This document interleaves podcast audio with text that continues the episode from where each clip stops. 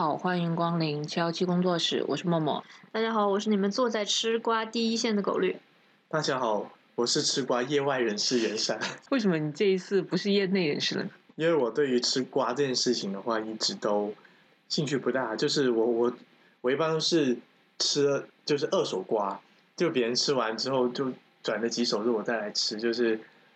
可能可能我会更关心的是它背后的一些大家反映出来的一些社会的一些啊、现象，或者是这个瓜本身它可能是有哪些法律问题，就这些可能稍微宏大一点的问题是我关心，而具体到他们啊、谁跟谁干嘛干嘛这些可能我了解的会比较少，所以我自称为业外人士。其实我们这一期主要也就是想聊一下，就是和最近就今年吧这段时间娱乐圈相关的这些瓜的那个法律问题。就这段时间最最大的一个瓜，应该就是吴先生的这个瓜了。其实关于他这个瓜里面，我们从目前的掌握的掌握的这些信息来看的话，其实里面确实是有很多相关的法律问题的。是，其实呃，这名艺人啊，在过去的这段时间里，不止一次的爆出相关的瓜。就呃，最早也是有一另外一个女性锤他，讲他说也他以谈恋爱的名义跟这位女生约炮，然后当时那个女生也是放出了一大堆的聊天记录，以至于这位男艺人得到了某某某炮王的称号。但当时那一次呢，他就发了一条微博说我是凡人，然后这个事儿就东公关西公关就公关下去了，他又火了几年。但是这一波的这个锤锤的有点太重了。当然也，如果是事实的话，当然也曝光没有任何问题啊。我是想表达说，这一轮曝光出来的这些事情的严重程度非常之高，因为之前曝光的就是无非就是跟其他的成年人自愿的发生性关系，然后在这种情况下，当然其中可能有 PUA 的问题或者有冷暴力的问题哈，但是无论如何，他可能还在道德的层面。但这一次他被指控的这个问题就非常严重，变成了又是灌酒，然后又是多个人与一个无意识的人发生性关系，然后又是与未成年发生性关系，然后还要有可能想要控告其他人敲诈勒索等等等等，这些就全部已经不是娱乐新闻了，已经进入法制新闻的范围了。所以我就觉得这个瓜还挺值得吃一吃的。对，其实这个事情最开始的时候，我以为它就只是一个，可能就是跟以前发生过还蛮多次，就是关于明星什么私生活的爆料啊之类的。但后来其实是我一个朋友，他就在跟我聊这个事嘛，然后他就说，他说我感觉这个事情最好的结果就是要坐牢。我那个时候才感觉说，哦，好像这个事情已经不是简单的说所谓的私生活啊什么这一方面了，它好像已经上升为了一个公共的法律事件了。是，就呃，我觉得我们还是先简述一下这个事儿的来龙去脉，然后再进行讨论。嗯，就其实最开始呢，是网上有一个十九岁的女生，他开始声讨这位男艺人。然后最开始大家都觉得说，可因为这个男艺人前面有那样的故事嘛，所以大家可能就觉得说，诶，是不是他又以谈恋爱的名义跟谁约炮，然后就让这个女生不开心了什么之类的。第一波爆料的时候爆完，大家就觉得好像可能就是这么一件事儿，然后这个故事可能又结束了。结果没有想到，后来这个女生呢，就接二连三的拿出了重锤出击，把这个男艺人锤的可以说是爬不起来了。就这这些重锤呢，就包括他呃说他号称他手上有好多位其他的受害人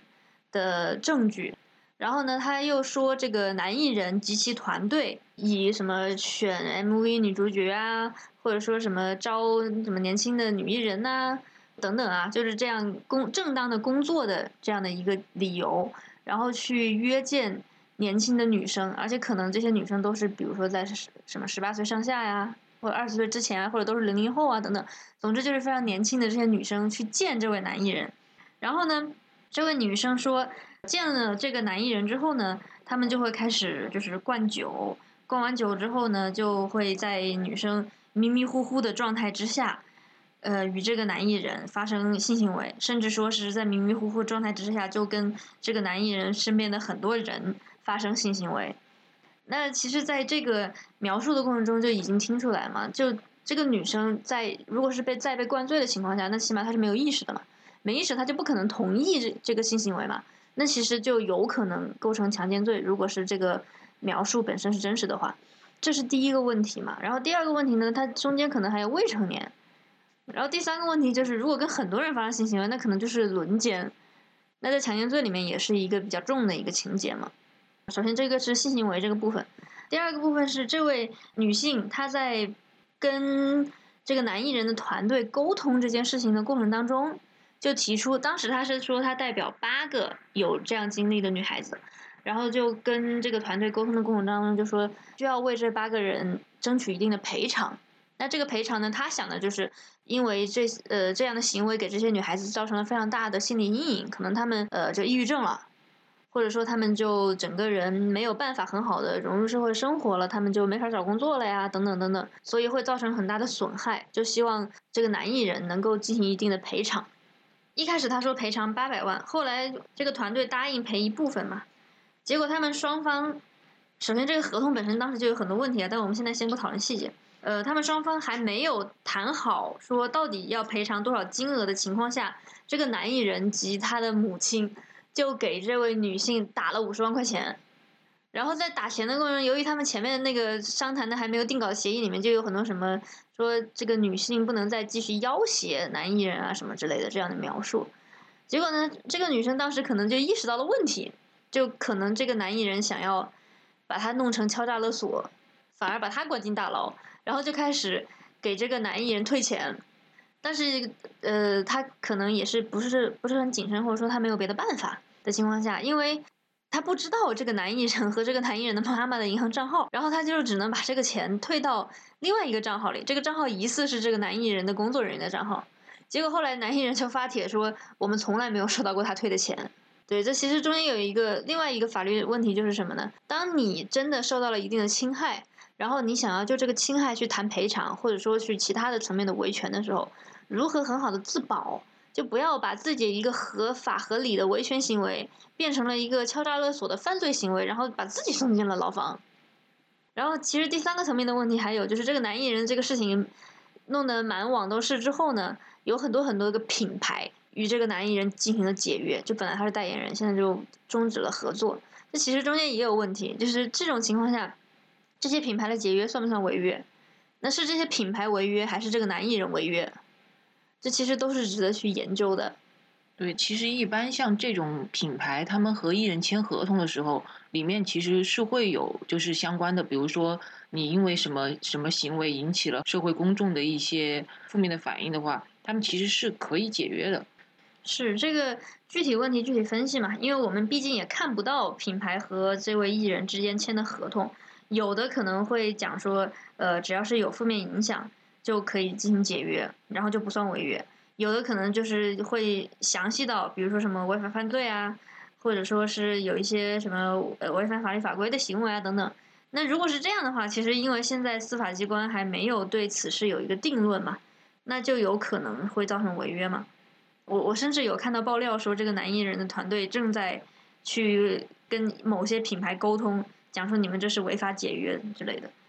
其实你说到这个，我刚刚就突然想到，之前不是有一些那个明星夫妻嘛，他们明明是已经离婚了的，但是还会在人前就是假装夫妻很长一段时间。就有人会说是，比如说他们签了某个品牌，或者是他们签了什么合约，是要求他们保持这种对外保持这种呃婚姻的状态。其实是这样的。就是有一些品牌，它可能呃请夫妻档来代言，本身就是因为夫妻和睦的这个形象符合他们品牌的价值。在这种情况下，他可能会希望这个夫妻，比如说我跟你签三年代言，那你这三年之内如果你分手了，可能会对我的这个品牌的价值产生一定的影响，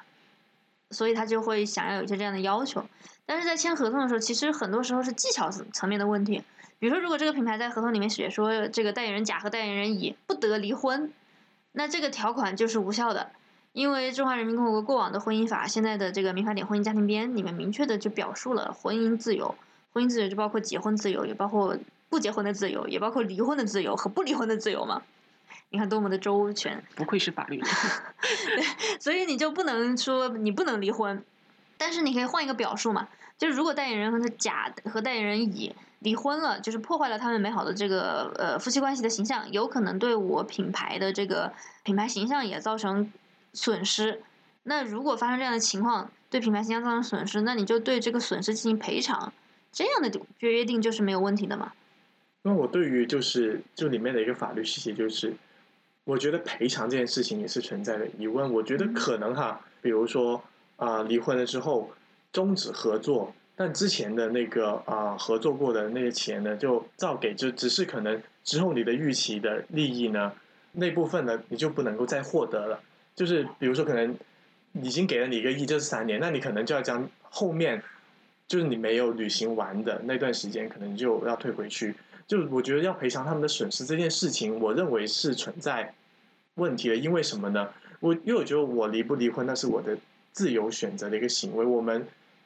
总是有更多的理由比履行这份协议，我们比这份履比履行这份协议有更多的理由可以去采取我们自由的行动。这些事情，它其实并没有损害到第三方利益。就我们离婚这件事情本身是合规合法的话，那其实没有任何人能阻挠啊。这是另外一个问题，就是关于。真的，如果发生这样的情况下面，责任是怎么承担？我觉得可能会存在一定的一个责任上面我跟你描述是。两个事儿，我表述的是他的合同条款里可以有这样的约定，不是说没有约定的情况下法院怎么判。我知道你在说什么，我是觉得即便这么约定了，可能也存在问题，就是要求去赔偿这样的损失。因为我觉得婚姻这件事情，我个人来看哈，从我个人的角度来看的话，它可能并不是作为一个可以交易的这样的一个东西，或者是它作为一个可以用这种方式来去主宰的一个事情。就这是我当然是我自己的一个观点。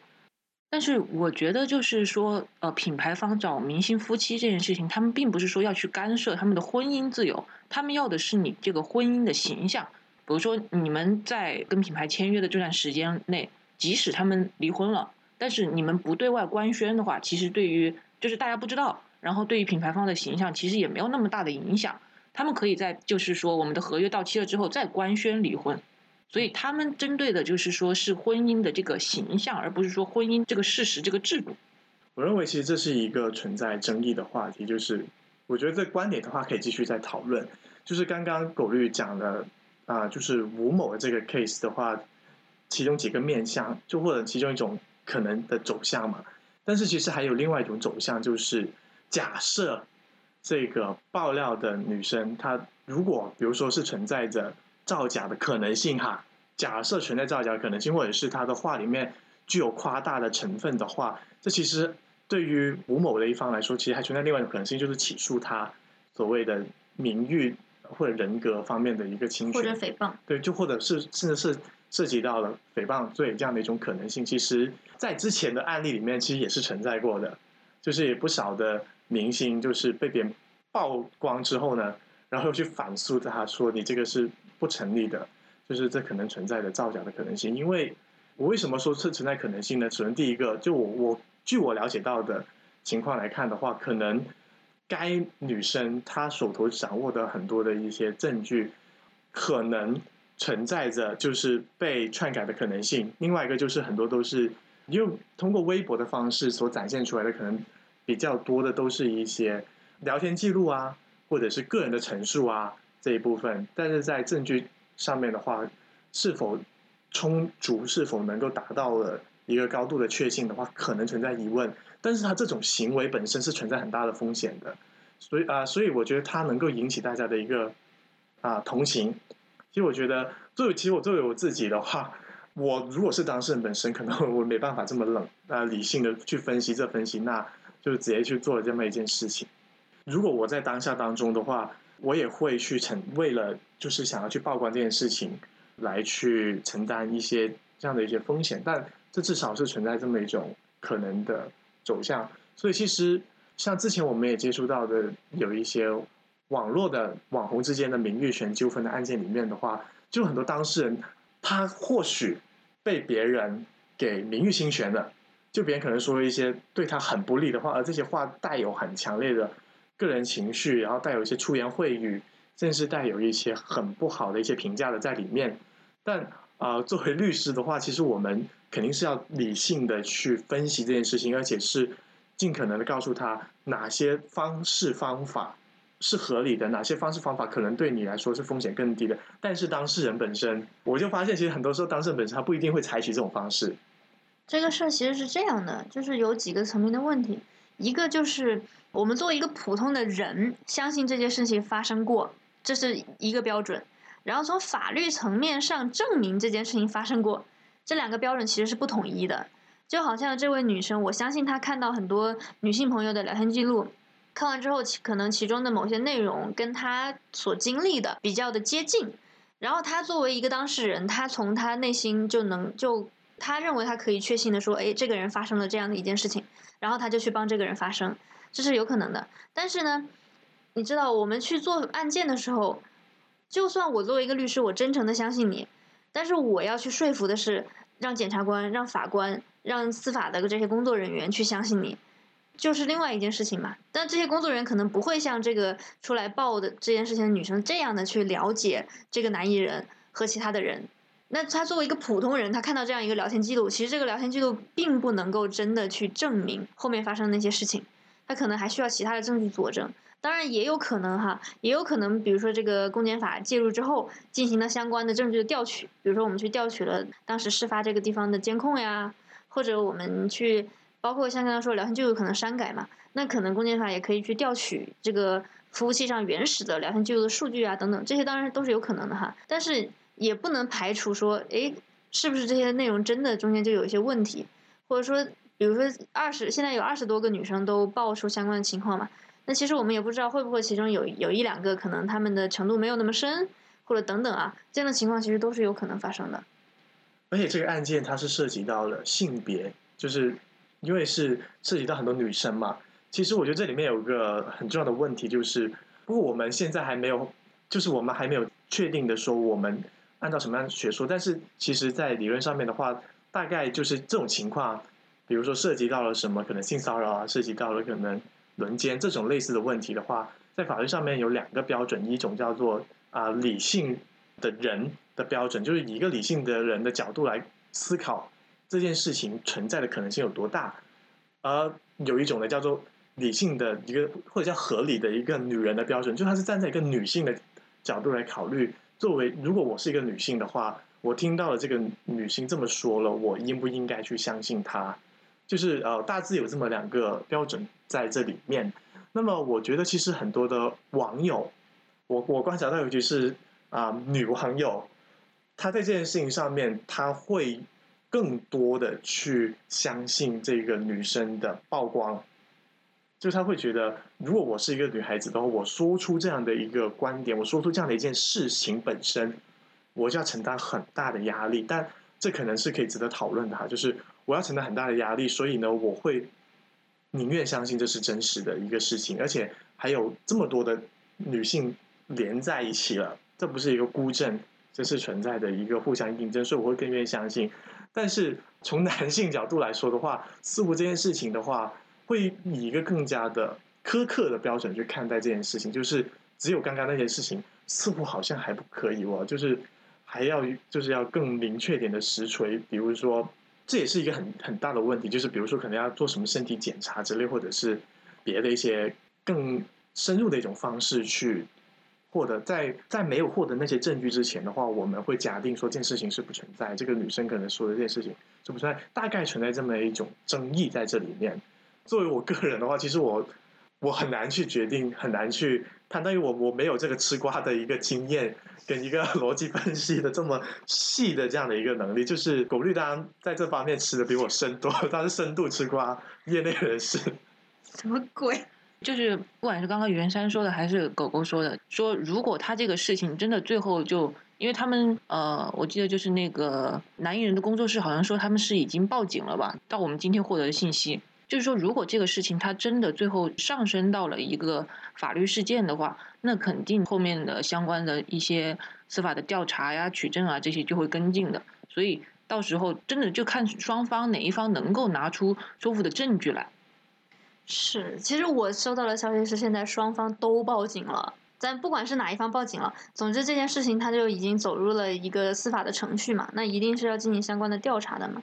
但我个人啊，作为一个普通人来说，我还挺相信这二十多个女生的爆料的。就虽然可能在法律的层面上非常难达到那个证明的程度，但是这二十多个人的爆料非常的连贯。然后在他们二十多个人的爆料里的那个男方的形象也非常的统一。然后以及就是这些女生爆出来的很多聊天记录都是直接录屏的，就是至少在他们的手机上显示的聊天记录应该是那样的。但虽然我我不排除这可能真的有什么删改啊什么之类的情况的存在哈，就总体来讲，目前看到的资料是女方这边爆出来多一些，男方那边虽然有辟谣吧，但是就是辟的不是特别的有说服力，就他他们辟谣的那些就是连自己公司的公章都不盖，就给人感觉就不是特别容易让人信服。其实我这里想起了一个问题。有有一点点小偏，就是是之前我看到有一个文章，就是说律师有的时候该不该为呃一些明星或者为一些工作室去发律师声明，尤其是当事人他可能呃，我觉得这也是一个律师一个经验很有意思，就是当事人说的话到底有多大的靠谱可能性？比如说可能我其实我是我是啊，我可能是坑了很多很多小妹妹什么之类，但是我又跟律师描述成我是一个很。无辜啊，就是很被陷害的这样的一个角色。这个律师看完之后就义愤填膺的，可能就帮我出了一份律师函，或者是发了一份律师声明。就是里面就有讨论到的问题，就是律师在这件事情上当中是怎么做尽职调查，怎么样去尽可能的去还原或者是了解事情的真相，而且在啊那个声明里面的话，尽可能的去以一个客观的态度来去评论、评价或者是来表态这件事情。我觉得这是一个很有意思的问题。我就想起我以前跟专门搞娱乐法的律师，其实有过一些沟通。然后那个律师一坐下来就开始给我吐苦水，就是呃，那位律师也代言代理了国内挺多挺有名的明星的，嗯，他就当时还就是拿其中某一个我不能说名字的明星来举例子，就那段时间那个明星在网上被黑的很惨，就很多网友。就是拿他的形象来进行一些嗯戏谑或者是搞笑的描述，然后这个明星特别生气，然后这个明星就给这位律师打电话说啊某律师，我最近被黑的好惨，你一定要帮我发个律师函什么之类的。然后后来我就看到他发出来那个律师函就不像个律师发的，就是因为比如说假设我们现在说呃某一个人长得像某一个形象，或者说这个人他嗯穿衣服很土。